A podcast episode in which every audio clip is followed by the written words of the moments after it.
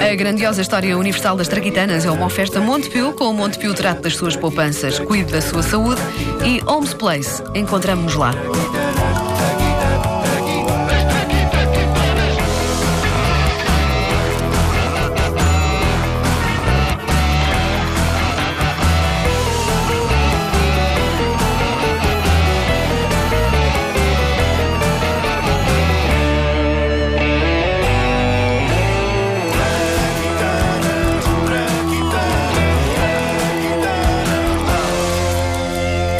Celebra-se este mês os 20 anos da SMS. Foi ontem, não foi? Foi, sim, senhor. Eh, sim, Sim, parece, sim. parece que está connosco desde sempre.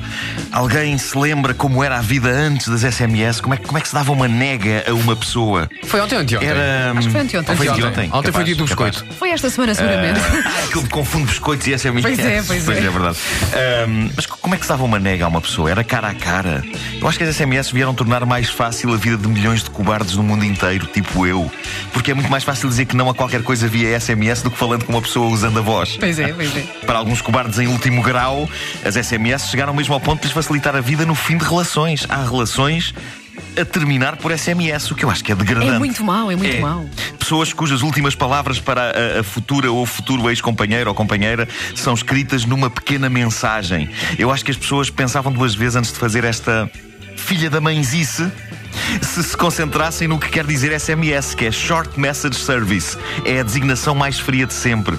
Serviço de mensagens curtas. Há pessoas a terminarem casamentos de anos através de um serviço de mensagens curtas. O que mostra como a humanidade está. Agora, para outro tipo de coisa, tipo mandar uma mensagem a dizer que não se vai trabalhar no dia seguinte, isso é aceitável e é melhor que dizer de viva voz, porque a voz pode não estar suficientemente doente. Por exemplo, eu tive de faltar nestes dois últimos dias e mandei-vos SMS a dizer que estava com gripe, mas na verdade estava todo nu num jacuzzi nas Bahamas. Mas o esforço foi bom, porque na, na, na SMS trocavas os M's pelos B's. Beus amigos. A ideia era que vocês percebessem que eu estava com o nariz entupido. Claro. As SMS foram eh, criadas, na verdade, no fim dos anos 80 por um engenheiro finlandês chamado Matti Makonnen.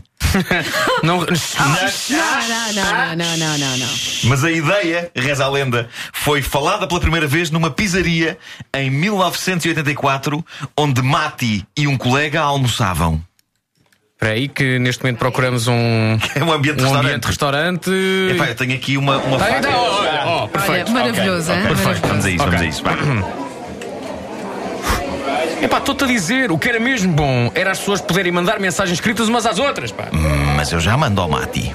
Já mandas?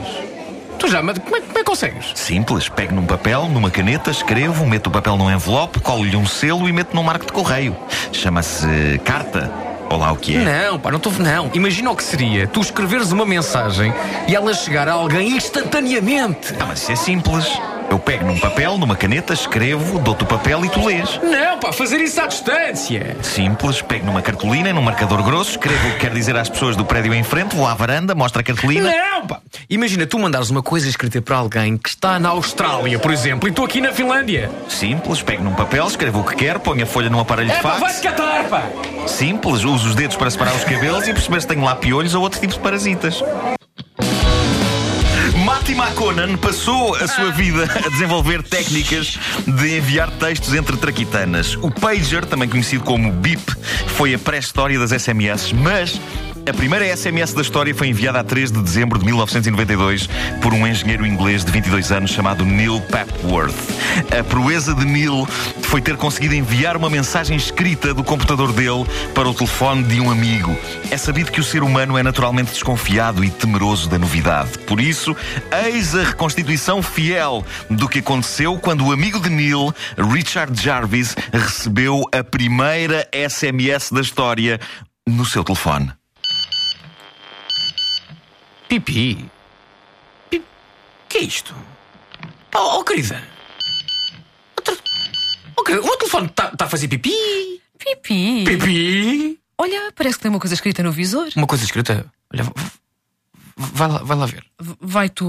O que foi? Tens medo? Não, não, não sei. Vai, vai lá tu, vai lá tu. Olha, outro dia tive de ir eu matar uma aranha na banheira. Agora sou eu que tenho de ir ver o que está escrito no telefone. Que, que raio de homem és tu? Querida, abraça-me. Tenho medo. Ai, deixa ver. Ah, Olha, o teu telefone diz Feliz Natal. Feliz Natal? O meu telefone?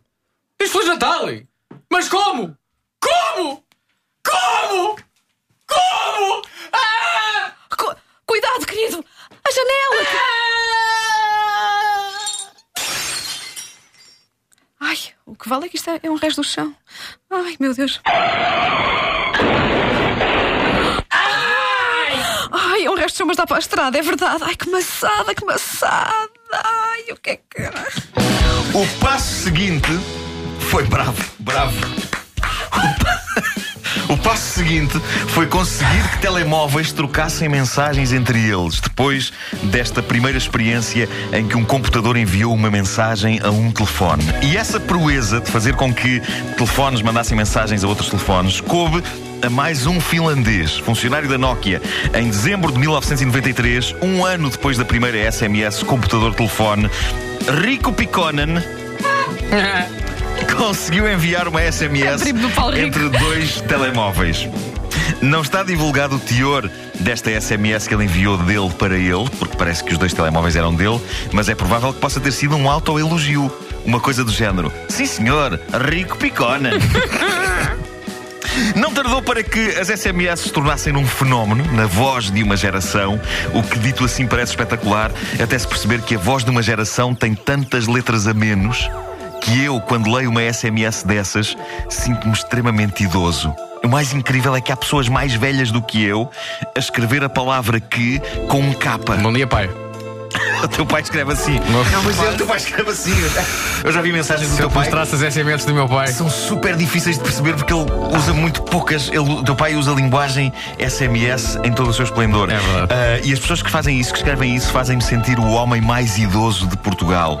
Porque eu escrevo não só com todas as letras do alfabeto, chamei-me estúpido, Olha, estúpido, estúpida a mim, porque eu como, faço. como algumas das minhas SMS, e vocês sabem disto, porque recebem, algumas das minhas SMS são tão extensas que podiam ser encadernadas e editadas em livro. Também é verdade. Eu realmente sou uma pessoa insuportável, caramba. Sou uma pessoa insuportável.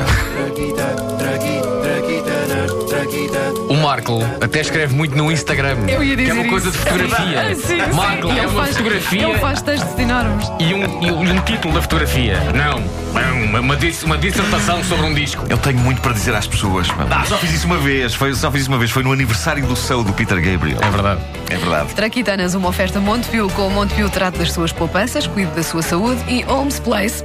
Ah, está bonito. Encontramos-nos lá.